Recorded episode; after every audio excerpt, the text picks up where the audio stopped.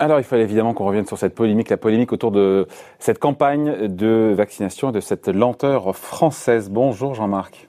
Euh, bonjour David. bonne année, il y a encore temps. Bonne année, tous mes voeux pour vous, éditorialiste euh, aux échos. Alors, vous allez me dire évidemment qu'on a raté euh, le début de cette campagne de vaccination.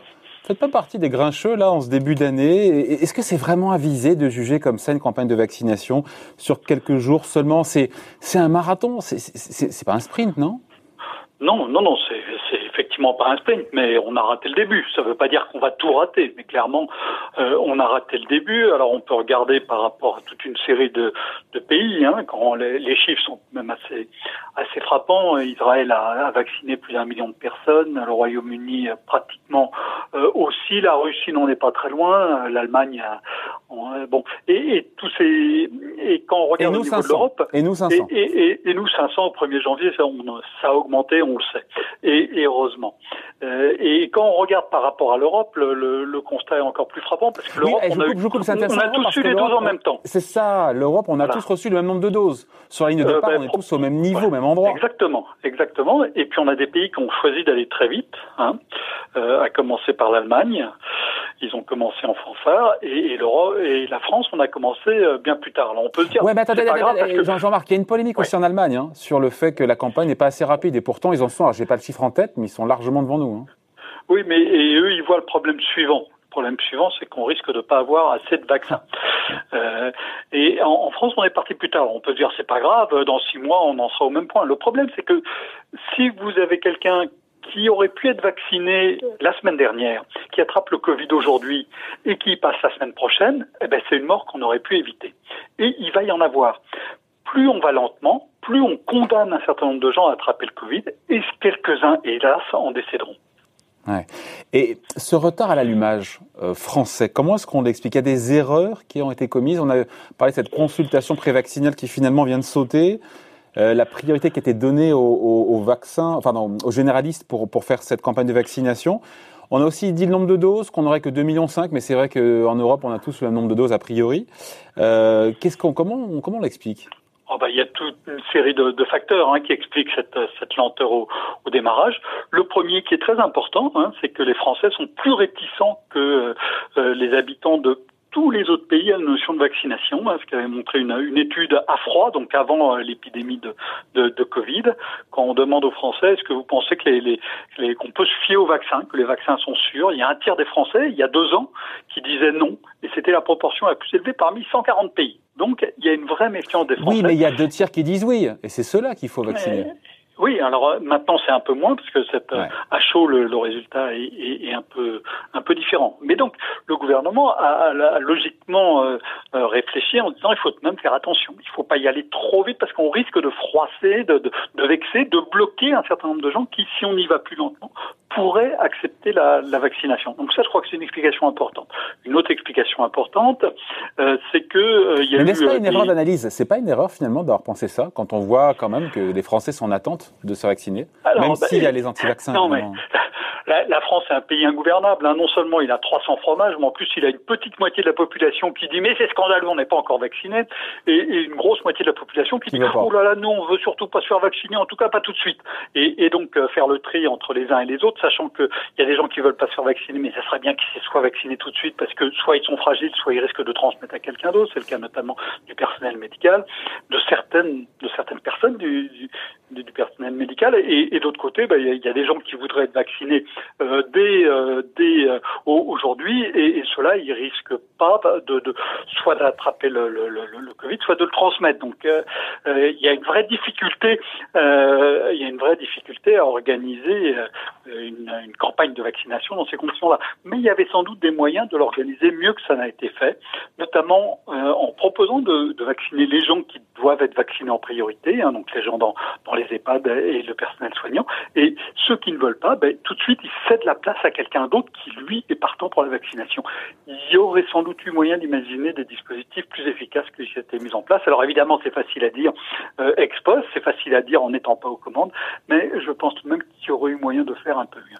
Il y a eu cette prise de conscience. il y a cette prise de conscience de la part du gouvernement. On a vu le président Macron qui, ce week-end, dans le JD, a mis en scène euh, euh, sa colère. On a aujourd'hui Olivier Véran euh, sur RTL ce matin qui nous dit voilà, on va accélérer cette vaccination. On va ouvrir la possibilité aux plus de 75 ans qui ne vivent pas en EHPAD de se faire vacciner. aussi pour les pompiers, les aides à domicile de plus de 50 ans. On peut dire que le gouvernement, là, en temps réel, on corrige le tir avec aussi, je crois, 300 centres de vaccination en France aussi opérationnels dès la semaine prochaine. Oui, oui, clairement. Le, après avoir euh, traîné au, démarrage, euh, le gouvernement tente de, de, mettre les bouchées doubles, au risque d'ailleurs de se prendre les pieds dans le tapis euh, à un moment ou à un autre. C'est sans doute néanmoins raisonnable de, de, vouloir accélérer. le problème, c'est qu'on, voilà, encore une fois, il y a eu des, il y a eu des difficultés dans le passé. Hein. On se souvient de la, la campagne de vaccination contre la grippe H1N1 en 2009, qui a été un échec total avec des vaccinodromes déserts, hein, des, grands espaces pour la vaccination où personne n'est venu.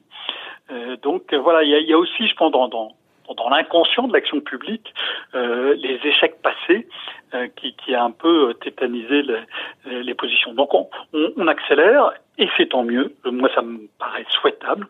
Et, je rappelle qu'on va avoir un problème ensuite, c'est le nombre de doses de vaccins. Bah oui, parce que en, Allemagne, en Allemagne, le en, Allemagne, le débat est en train de tourner très vite là-dessus. Euh, on, va pouvoir vacciner très vite, mais à un moment, on va manquer de munitions, on va manquer de vaccins. Et ça, c'est le débat d'après qui, qu'on ne voit pas en France pour l'instant. Ouais. pour l'instant, on vaccine trop lentement. Donc, euh, on a vacciné trop lentement. Donc, on n'a pas vu ce débat-là, mais on, voilà, c'est, le débat suivant. Vous confirmez 2 500 000 doses, je crois, on aura du, du, du premier vaccin Pfizer? Fin janvier.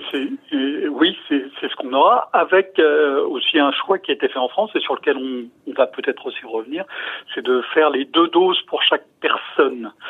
Vous savez, ce vaccin doit être administré en, en, deux doses, mais la première dose assure déjà une protection. Donc les Britanniques, eux, ont choisi euh, d'administrer juste une dose et puis en disant on verra bien pour la deuxième. En France, on était parti sur le mécanisme inverse, mmh. c'est-à-dire quand on vaccine quelqu'un avec une dose, on lui met tout de suite euh, en stock la deuxième dose pendant trois semaines. Et évidemment, ça limite, ça divise par deux le nombre de doses disponibles à très court terme.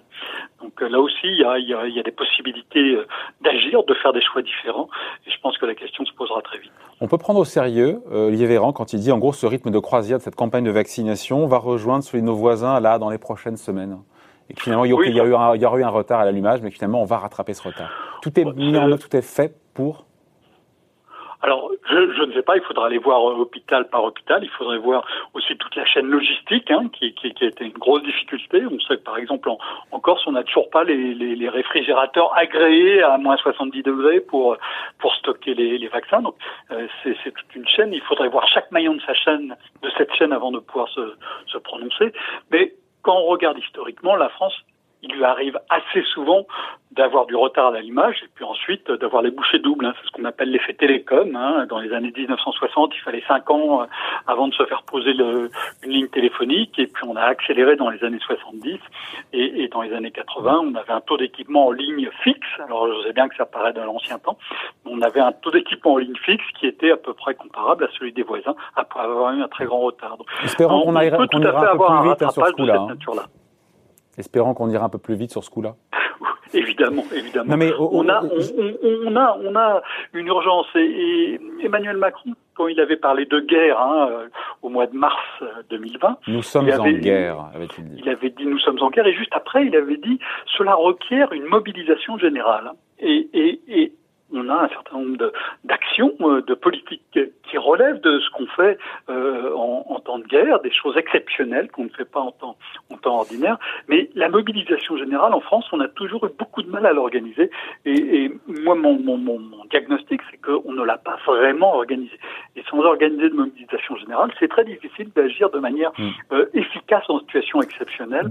On l'a vu sur les masques, on l'a vu sur les tests, et on le voit à nouveau sur les vaccins. D'autant qu'il y a aussi cette pesanteur, diront certains, ce ne sont pas mes mots, mais euh, ou cette hypertrophie administrative bien française, où il y a superposition aussi d'entités entre euh, l'ARS, l'HAS, les hôpitaux, et peut-être ça n'aide pas non plus à, accélérer la campagne de vaccination ah, Oui, oui, ça c'est certain. On, on a Je mets une pièce dans la machine là aux échos. Hein. bien sûr, non, non, non. on n'a pas vu que ça. On a vu les entraves euh, d'une bureaucratie qui est trop pesante et ça, euh, on en parle souvent euh, dans les entreprises. On en parle aussi à, d'autres endroits. J'ai eu des universitaires qui m'ont dit vous avez raison. À la, à la, fac aussi, la bureaucratie est absolument épouvantable et on, on, le voit là dans le domaine de la santé. Il n'y a pas que ça. Il y a aussi eu des, des corporatismes hein, qui ont joué de manière et ça c'est une autre spécificité française. Hein. On, a, on, a, le corporatisme puissant et, et, très vivace.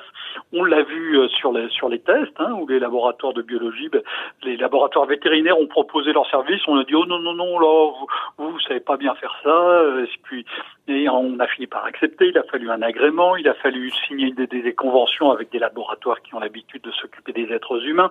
Voilà donc euh, on a fait ça très très lentement. Et, et là on le voit à nouveau. Hein, ça devait être que des médecins qui devaient qui devaient vacciner, puis des médecins généralistes. Et, quand vous regardez ce qui se passe ailleurs, aux, aux États-Unis par exemple, il y a une jeune pharmacienne qui travaille en hôpital qui s'est vantée d'avoir vacciné euh, 100, 100 personnes en, en une journée, c'est-à-dire euh, moitié plus que ce qui a été vacciné euh, dans la première journée de vaccination en France. Euh, voilà, une mobilisation générale, c'est on mobilise tous les moyens qu'on a, même si c'est pas comme ça qu'on ferait en temps ordinaire. Et, et en France, avec les, corporatismes puissants, des réflexes, et puis aussi des, des une, un fonctionnement très très hiérarchisé, très en silo, euh, très très bureaucratique, on a beaucoup de mal à passer euh, à ces, à ces logiques-là d'action rapide, qui sont différentes de ce qu'on fait d'habitude, mais qui sont parfois nécessaires pour réussir. Jean-Marc, avant de se quitter, pour reboucler sur l'économie, euh, cette campagne de vaccination, il faut dire que les pays qui vont la réussir et aller le plus vite sont ceux qui devraient économiquement voir leur activité rebondir le plus vite. C'est ça quand même aussi qui est très important et qui est derrière.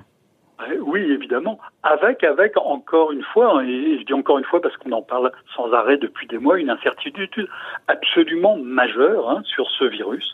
Ce virus a muté.